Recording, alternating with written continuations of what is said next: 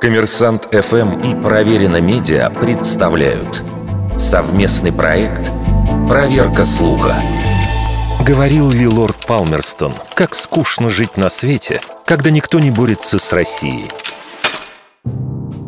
Это выражение давно используют в качестве иллюстрации антироссийской позиции западных элит.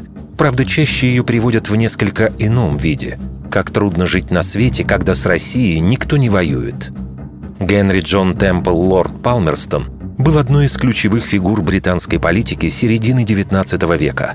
Около 20 лет он занимал должность министра иностранных дел и дважды возглавлял британское правительство. Но называть Палмерстона однозначно антироссийским политиком было бы упрощением.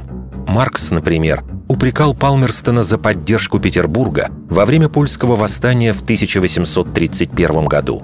Неоднозначной была позиция лорда и по отношению к договору о союзе между Российской и Османской империями. Однако фразы «как трудно жить на свете, когда с Россией никто не воюет» нет ни в одном письменном источнике. В тех немногочисленных случаях, когда указывают происхождение цитаты, ее относят к речи Палмерстона перед парламентом в 1848 году. Но и в стенограммах палаты нет ничего похожего, кроме другой знаменитой фразы политика «У нас нет неизменных союзников, у нас нет вечных врагов.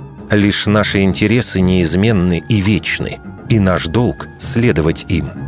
А слова о скуке без борьбы или войны с Россией впервые появились совсем недавно. В 2011 году в эссе неизвестного автора про Александра Грибоедова.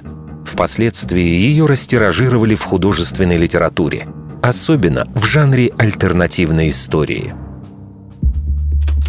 Вердикт. Неверная атрибуция цитаты –